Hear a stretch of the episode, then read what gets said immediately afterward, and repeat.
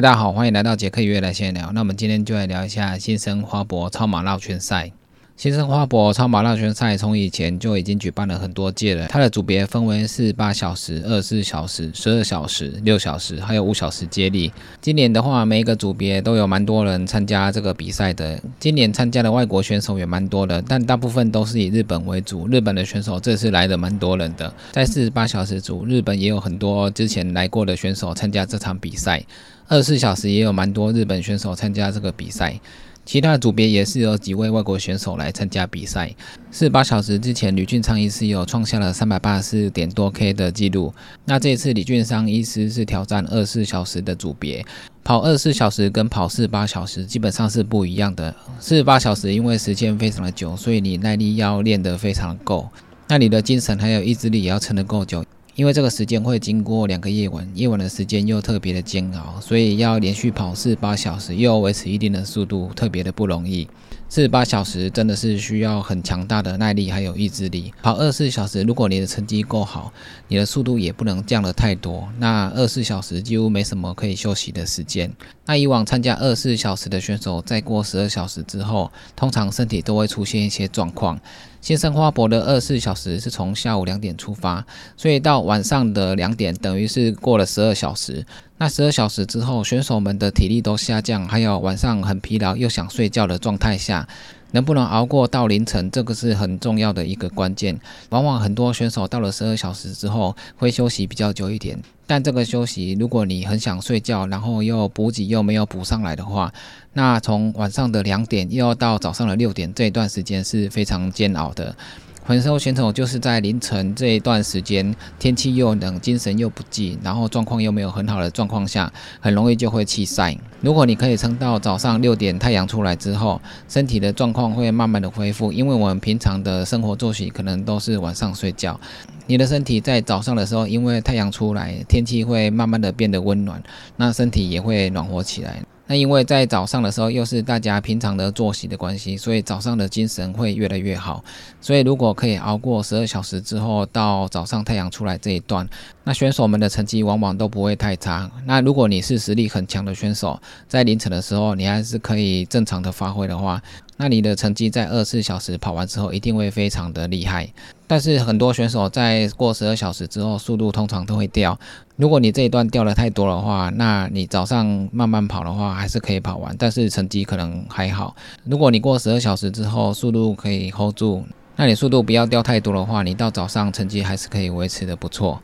所以二十四小时赛它的强度会比四十八小时来的强一点，休息的时间不能太久，而且要维持一定的速度。所以跑二十四小时是非常疲劳的，因为大部分的选手很少有人在跨越跑。就算我们参加二十四小时赛，我们平常的练习，我们也不会从早上一直跑到晚上。所以到了十二小时夜晚这一段，真的是要特别的练习，让自己的速度不要掉太多。而且也可以用一些补给品，让自己维持精神，撑过晚上这一段的话，那早上的状况就会比较好。所以在比二十四小时赛的时候，特别要注意的就是晚上凌晨这一段时间。凌晨这一段时间，很多人往往意志会比较薄弱，身体又疲劳，所以往往弃赛的人是非常多的。这次二十四小时也有很多选手参加比赛，国内外的超马选手还有越野选手都有参加这一场二十四小时的绕圈比赛。那所以这一次二十四小时的比赛一定会非常的刺激。我看一下名单，之前住在台湾工作的野本浩里选手也有参加这次的二十四小小时的比赛。他之前也拿过新生花博二十四小时赛的冠军，所以这次野本浩里又参加这场比赛，一定会非常精彩。而且最特别的是，美国的女子选手科梅尼，她二十四小时跑了两百七十 K 的这个记录，目前是世界的纪录。那她这次也有带新生花博参加二十四小时的比赛，大家。也非常期待她这一次的表现，也让这一次的新生花博二十四小时绕圈赛变得非常有看头。那这一次因为有世界纪录保持人参加这场比赛，所以参加的选手们会不会因为这样而燃起斗志，然后创造出更好的成绩，也是大家非常期待的地方。那十二小时的组别有日间呢，还有夜间的。那刚刚也讲，因为大家的生理作息大部分都是晚上睡觉，所以大部分的选手都会报名日间组的。那从早上跑到晚上的话，至少你不用跨夜。有些人虽然是有练习，但是他生理时钟到了，他想睡觉的时候，真的会非常的疲劳。所以选手如果真的没办法克服想睡觉的这个问题，那日间十二小时这一组算是一个不错的选择。因为从早上的七点跑到晚上的七点，大概就结束了。那这个也比较符合大家一般在练习的时候的时间状态。那夜间的十二小时的话，也是有蛮多选手参加的，因为有些选手他可能要上夜班，所以在晚上的时候他的精神是非常好的，所以这个要看大家的作息。有的人是上轮班夜班的选手，选这个晚上的十二小时就非常的好。晚上的时候这些选手反而精神更好，所以晚上跑起来会比较没有那么疲劳。十二小时在对一般的选手来讲也是不容易。虽然新生花博不像操场一样可以一直看到对面，新生花博大概六百七十五公尺，它。中间有建筑物挡着，所以你看不到对面，所以跑起来比较没那么无聊。如果是操场的话，你可以一下子就看到对面，这样是会蛮无聊的。而且现在有无线耳机，大家可能可以在跑步的时候听音乐，或者是听一些谈话性的节目，让自己在跑步的时候不会那么无聊。这也是另外一种方法。很多选手在重复绕圈的时候，都会一直想一些其他的问题，让自己转移注意力。有时候真的想到没有什么题材的时候，听一些音乐或者是谈话性的节目是不错的，转移一下注意力，时间好像一下就过去了。而且这种绕圈比赛常常就是你胃会不舒服，那你跑的时间太长的话，你就容易吃不下，吃不下之后你就没有体力继续跑下去。当你的时间越长，距离越长的时候，如果你又没有吃东西，那你根本就没办法跑。所以胃的问题也常常出现在这种超马绕圈赛。那这一次十二小时的绕圈比赛，在日间的这一组恩大周红杰也参加了这一场比赛。那他之前在长滨场的六小时绕圈赛也跑得不错，六小时跑了快八十 K。所以这次大家也非常关注恩大的十二小时能不能像长滨场的六小时一样跑出很好的成绩。所以这个要跑出好成绩的话，速度要维持，而且耐力也要足够。所以十二小时赛的补给还有配速也要抓得刚刚好，休息的时间也不能太长。如果你十二小时要绕一百二十 K，那你等于要用六分速在跑。那这个只是理论值，这个不包含你休息还有吃补给的时间，所以等于说你的速度要维持五分速到六分速，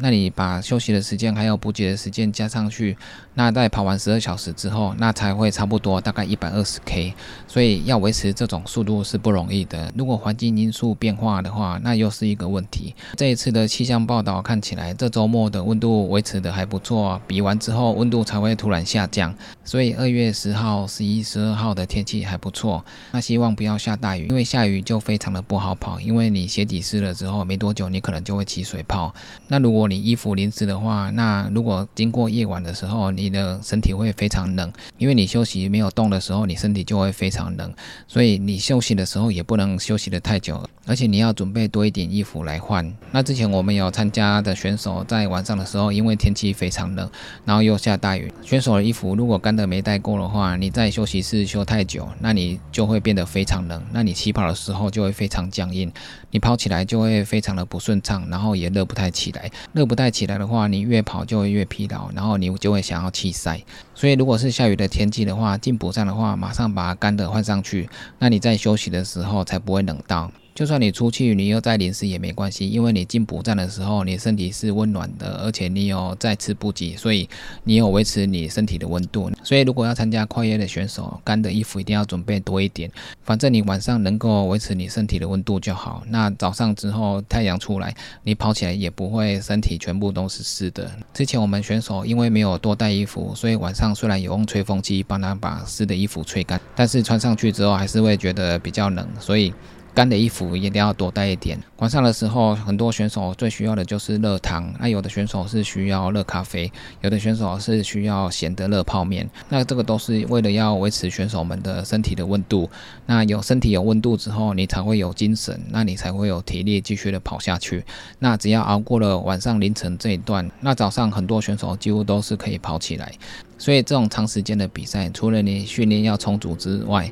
那你要知道如何对抗这些外在的因素。你的补给规划，还有你的配速规划，还有你准备的一些装备，这个都要事先规划好。因为场地都是固定的，所以你规划的这些东西都是可以做一个表格，让自己按照这些表格下去执行。做好表格之后，你至少有一个目标，知道你大概几小时要跑几 K。那这些都是可以慢慢达成的小目标。那有目标之后，才有前进的动力。那你把这些小目标都完成之后，等你时间完成之后，你就会发现你跑的距离跟你计划的目标是差不多的。那这就是不错的一个结果。那还有新生霍博也有六小时赛，也有五小时的接力，这也都是蛮多人参加的。最开始起跑的是四十八小时，所以在四十八小时比赛之后，旁边的赛道陆续会有其他组别加入来起跑。